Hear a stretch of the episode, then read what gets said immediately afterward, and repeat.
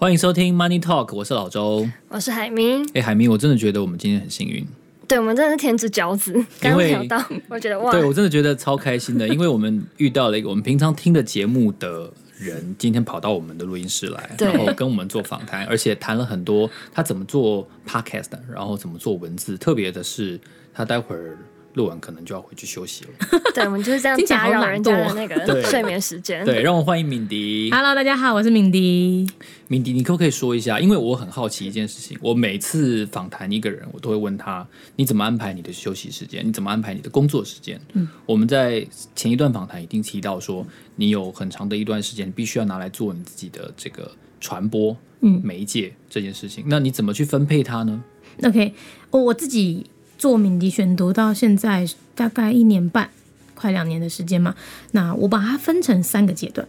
第一个阶段就是无聊做作啊，就是一开始没什么人看，两三百人，慢慢变一千人这样。嗯。然后在那个时期，我也不会给自己太大的压力。好，我就是晚上下班了。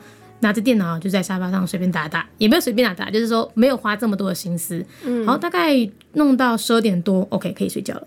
那到了、欸、这个时期多久啊？诶、欸，大概维持了五六个月。嗯，嗯对。然后后来就进入到第二个时期，第二个时期是开始，哎、欸，人变多了，然后我的产出必须要变得更固定，且更维持品质。对。然后我写的题目越来越深，因为这些观众跟着我一段时间了。他的基础知识已经建立起来了，我不能再给他以前的东西，所以我要喂的更深。之后，我发现我要花更多时间开始写了。那时期我称它为硬撑的时期，就是我没有意识到我应该要转换，我就觉得好，我就跟着之前一前五六个月一样的步步调这样做下去就好。但是我自己没有意识到，我越来越花越多时间。然后到了做 Podcast 之后，哇，糟糕了。我的时间再被压缩一次，我我的原本是每一个礼拜一到礼拜五晚上写文章就好，礼拜六、礼拜天还是开开心心的过日子。嗯，没有，你现在礼拜六、礼拜天我要录音了，我要自己剪辑了。对，然后也因为做了 Podcast，更多人来跟我合作，来跟我聊天，认识之后又开拓了我更多的可能性。像那时候还接了范吉斐，现在 Line Today 的一个礼拜一的写手。哦，哇塞，就是发现。硬撑已经是无法再撑下去了。这个时候呢，呃，我做了第一个改变，是我在我自己的脸书上面跟所有的朋友说，不好意思，从现在开始，我的呃聚餐我必须要婉拒，你会你传给我的私讯，我可能没办法再回了。哇，那牺牲蛮大的。哦，那个是我痛定思痛之后觉得我必须要这么做。嗯，因为我是一个非常需要朋友的人，因为我是独生女，然后我很外向，我很喜欢交朋友，但。必须要下这个很痛的决定，让我去明确告诉自己说，我现在就是要专心做这件事情啊！再加加上我的政治工作，好，我等于是我在这么多事情的取舍下面，我选择舍掉我的休闲生活、我的朋友圈，但是我保全我的正职跟民迪选读，还有我的家人。是好，那到了下一块的时候，就是我发现切掉生活的休闲娱乐还不够，完蛋了！我现在开始睡眠不足了。我有呃，从今年初到大概就是今年上半年一月到六月之间，我整个人生过得非常非常痛苦。那个痛苦是我每天睡不到六小时，这对于有些人而言，可能他体质可以只睡六小时，但我不行，我会隔天上班会非常痛苦，我会头晕，我会呃没有精神，我在工作表现上面非常非常的惨。你原来睡几个小时？嗯，大概八个小时，就少了两个小时。好，然后而且除了睡眠没有以外，其实脑袋放空的时间也没了。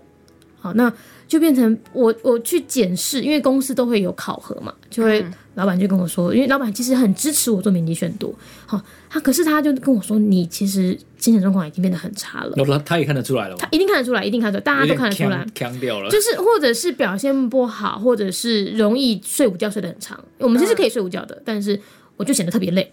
好，那在今年上半年痛定思痛之后，进入了就是现在这个阶段。我第一个阶段是硬撑嘛，第二个阶段是撇除朋友圈，第三个阶段就是我改变我的生活作息。是，我就现在变，我以前都是下班回家之后，我大概因为我们七点才下班，然后回家弄一弄家里的，就是洗澡、吃饭啊，弄一下猫的东西之后，十点写写到一两点。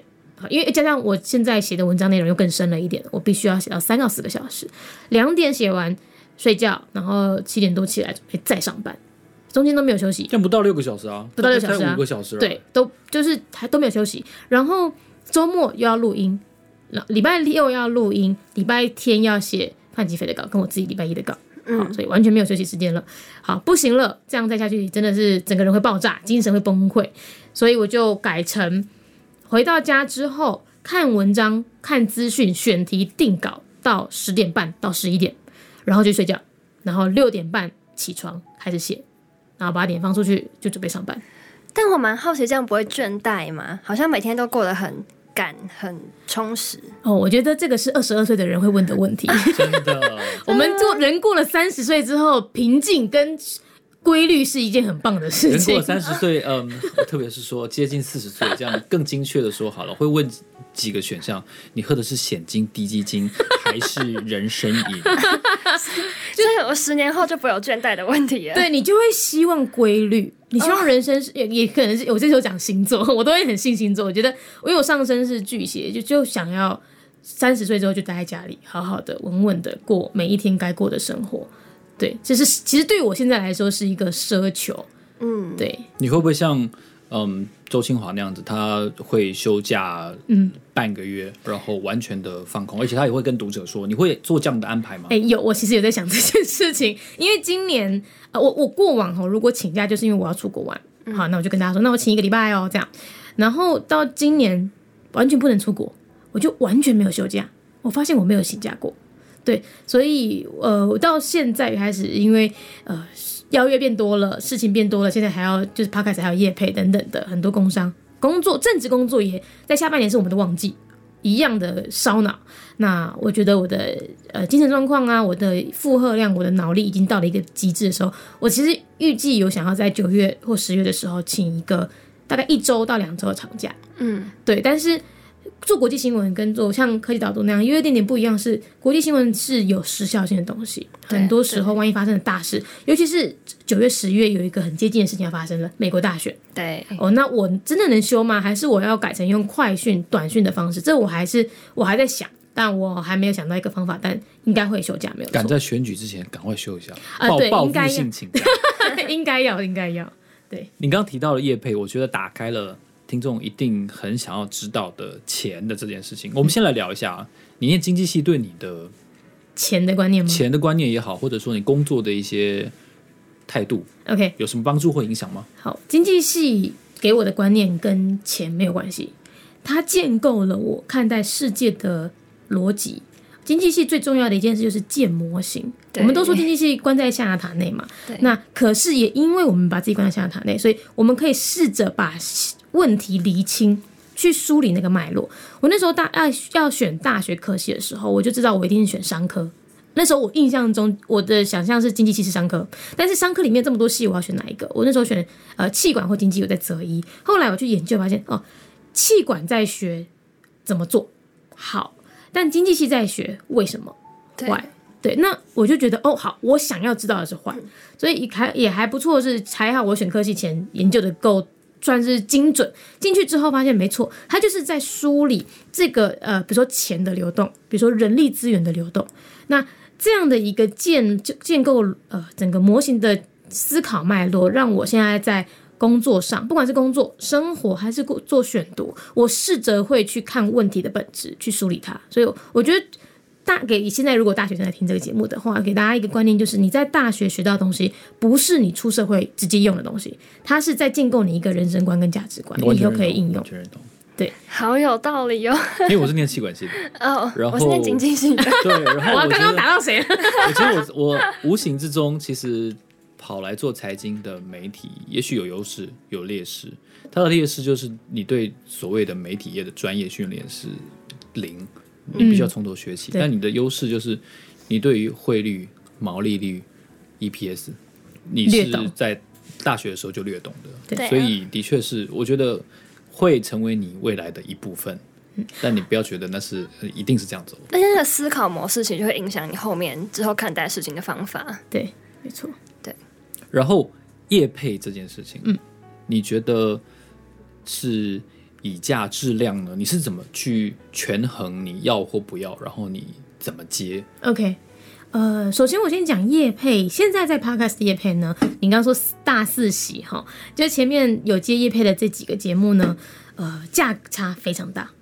哦，加因为我也不用避讳讲，因为像那个呃股癌他就把他的价码讲出来，百灵果也有。好，那我可以老实说，我的价码是他们的十分之一，但也不是所谓的我要量多取胜、薄利多销，不是。我定你现在如果接下来 Podcaster 你要做自己业配的定价的话，你应该考量的是你给广告商带来的效果效益如何。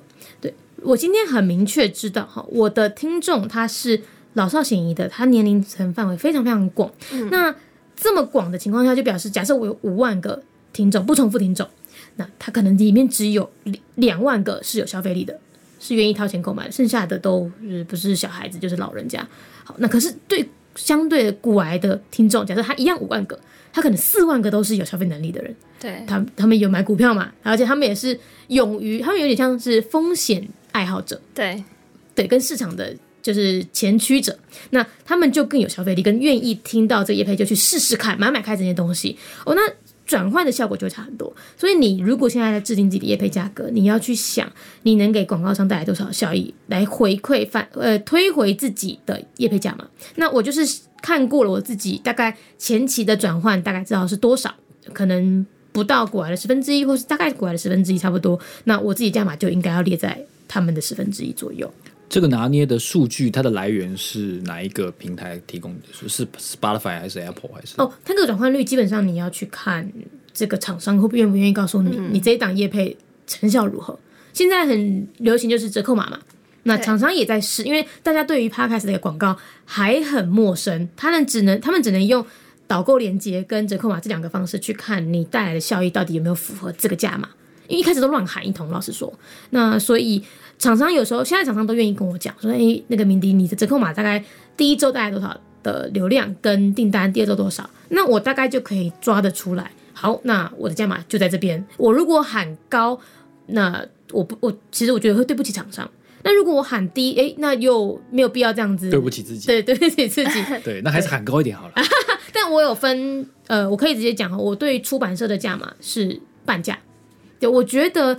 呃，就是你刚刚说的，怎么去取舍？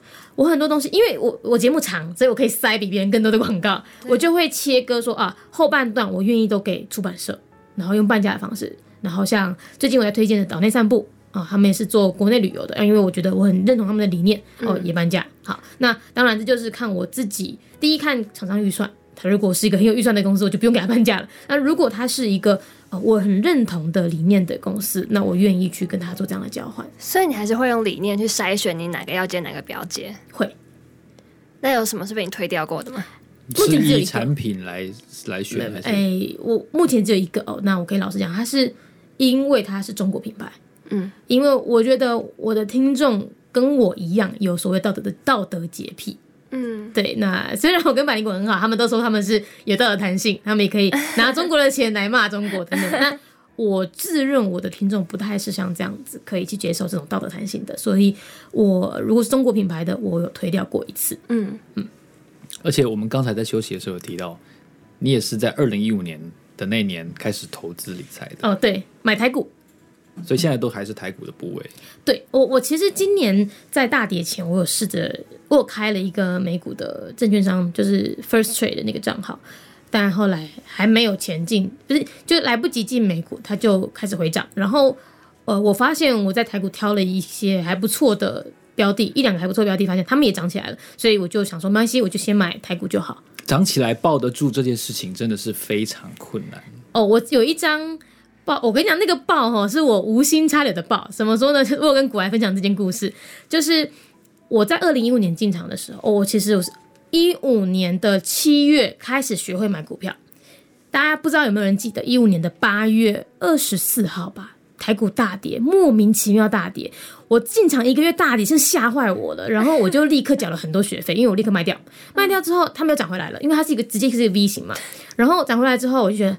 好，我被吓坏了，没关系，我再把它买回来。从那个时候买，我可以很明确讲，我那时候第一斤买十四块。好，然后我买了另外一只，我个人很喜欢的就是信邦。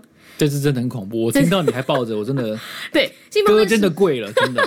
信信邦我那时候买是六十块，那后来我一路抱到最近，那这过程之中也有好几次太股崩跌，然后我那时候没有出场是为什么？因为信邦在那时候忘记了还是怎样？对，我忘记密码。然后输入错三次哦，我签证到期就被锁住了，被锁住，然后我又忘记密码，总之就是我各种恐慌，我都出不了场，我吓坏，但是又没空，因为他又要去临柜办理那个忘记密码等等的，然后又要办电子签证，超好笑。对，我就算了，随便，我就一直放着，放到现在。那对我最近，我可能是近五年，我都是买居多，然后唯一一次出场就是这一次在疫情爆发、台股大跌前。我正好那时候呃需要用钱，我就把一些部位清掉，哎，然后一清掉就大跌了，就很幸运。然后在这一次大跌也是一个 V 型嘛，那呃我进场了另外一只，呃我可以讲哦，那个我的进场的策略很瞎，因为我真的很喜欢信邦，因为我其实我也有朋友在信邦里工作，我大概可以看到他们是一个很稳健的公司，很很有诚信的公司。然后我就会用呃跟大家介绍一个叫做 Google Trend。Google 趋势，你可以在 Google 圈里面搜，呃，记录一个名词，它就会把那一个名词的相关新闻都丢给丢给你，每天丢。嗯、我就输入信邦，我想看一下，每次信邦有消息我就看。会用 Google 圈看信邦的人应该是相当的少数。哦，真的，对，呃，然后我就被我发现一档，就是那个新闻回来，它只是一个公司的法说，哎，不就是董事会的报告，那一间公司叫优群，哎，这节目是可以这样一直讲。那个可以啊，我们叫 Money Talk。OK，然后那个优群一来，我看信邦在这个新闻里面在讲哪里？哦，原来信邦是优群的大股东。然后我去看了一下优群的相关的财报数字表现怎么样？哎，还行，还不错，蛮稳健的，我就买进去了。我我记得我是在九十几块买的，在买了之后一个月它就涨到一百三，然后信邦也母凭子贵也涨。对，就是我觉得我选股蛮蛮不，我觉得蛮不科学的。我当然会看基本的，我会看基本面，我比较偏基本派，我不看技术面的。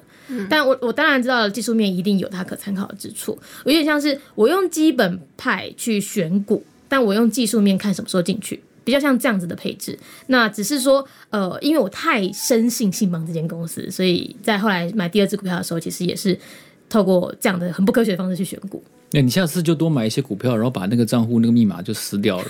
对，我今天就会发了、啊，我会把 App 删掉。对啊，这样就会发了，真的。还是要关心一下啦。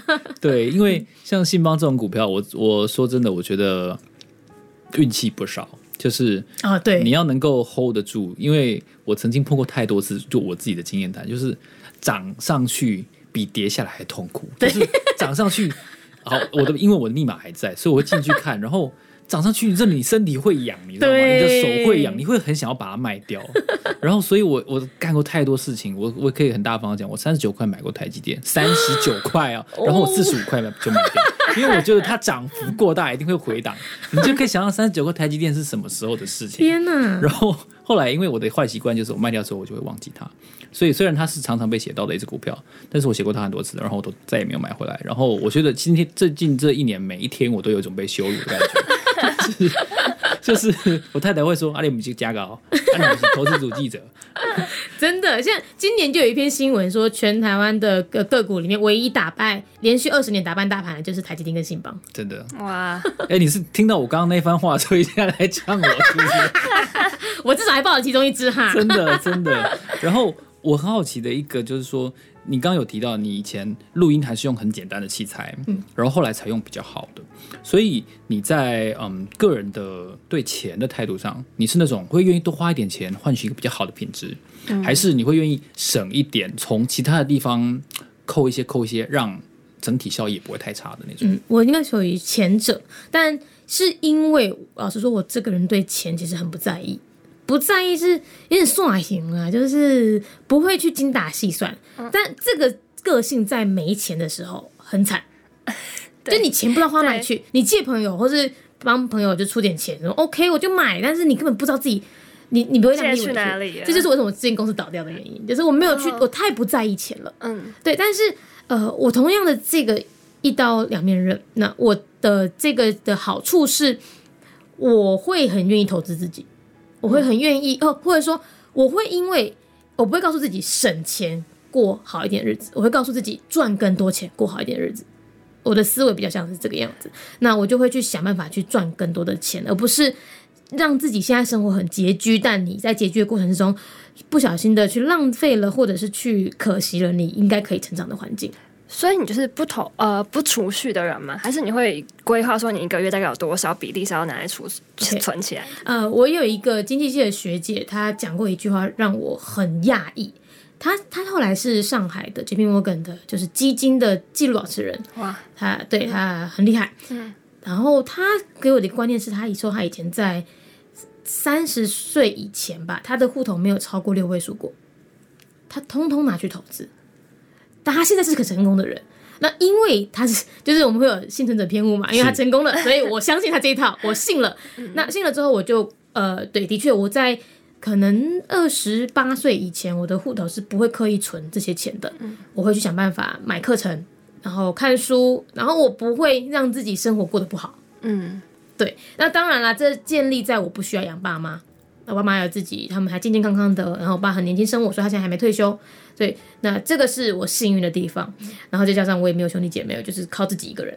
那呃，这样的观念到后来，我觉得反而呃是更加，就是当自己找到了新的收入来源的时候，这观念会让你的财富变成滚雪球般的越来越大，因为你找到赚钱的方法了，然后你用你原本的呃所谓的投资自我的形态继续往下去的时候，你会放大。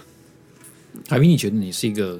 哪一种人？我们刚才提到，我现在也没有到六位数，可是我刚刚心里就很庆幸说，还好我离三十岁有点久，还可以花很多年。哎，我并没有问你这个问题，为什么要呛在场先来来宾？怎么样？三十怎么了吗？不是那个意思，我意思还可以挥霍一下嘛。其实本来就是你才刚大学毕业，你不需要，真的不需要存到六位数哎。我记得戴胜义以前是不是也提过？好像好，你可以不用知道戴胜义是谁。我知道，我知道他是谁。对，因为因为他好像也是有类似的论点，虽然那个时候被大家臭的很厉害。哦，有吗？是吗？就是很多人说他讲干话、啊，因为他有钱，然后什么什么他都不知民间疾苦等等的。但是某种程度上，我会认同他的话，就是你一定要拨一部分是一个，比如说你说的投资自己的预算。对，嗯，对。对就是有人在股股板上面，PTT 股板上面问说啊，我现在是一个每个月有大概五千块可以存五千块的人，或者也没到五千，好像三三千多好了。那大家建议我怎么投资？大家就立刻建议他，你投资自己吧。嗯嗯。所以你看，都是一面倒的嘛。嗯，对，因为小额你去投资其实也没什么用。而且因为小额，我有一个心得，就是因为就是因为你钱少，所以你会很想要赚那种翻倍的，百分之八十的。那从那种标的通常不是你 hold 得住的。对，没错。我那时候，哎，我我爸爸有一个很有钱的朋友，反正他就说，哦，他就跟我说，哎，他的这个玩股票钱都是以千万在算的，怎么？你要不要跟他请教一下？我就跟他说，本不一样，玩法不一样。对对，我不可能跟他用一样的玩法。对，那我自己知道。抱着酒，然后研究一下好的基本盘，那这样就是我的玩法。他那个是他会影响整个局面的，我就不跟他一起玩了。我抱着一个想要跟敏迪聊 podcast 的心情来到这个录音室，但是没有想到我们今天其实花了很多的时间在聊股票啊，聊台积电。这是你们主节目的主轴吧？对，然后我但我觉得这样是很好的，因为以前我们没有很开心的跟人家聊台积电跟信邦，我觉得这样子以后可以作为一个仿效。那台积电跟信邦海明，你就选一支买看看，接下来我现在是买得起吗？哎，我觉得台积电一定买不起，信邦盘中零股开放之后就可以买。那不然其实真的买不起，就是零零五零啦。呃，对对，还是可以了。对，所以欢迎你继续追踪米迪，也欢迎你多多收听我们的 Money Talk，然后可以了解这哪一些 Podcaster 在我们的 在我们的。节目大谈他们的投资经验，这样今天非常特别的，因为 Podcaster 通常不会讲他们自己投资了什么。对，我觉得这集非常珍贵，所以我真的觉得听到这集的人是很有嗯 福福报的福气的。对，嗯，好，非常谢谢大家，我是老周，我是海咪，我是敏迪，我们下一集见，谢谢，拜拜。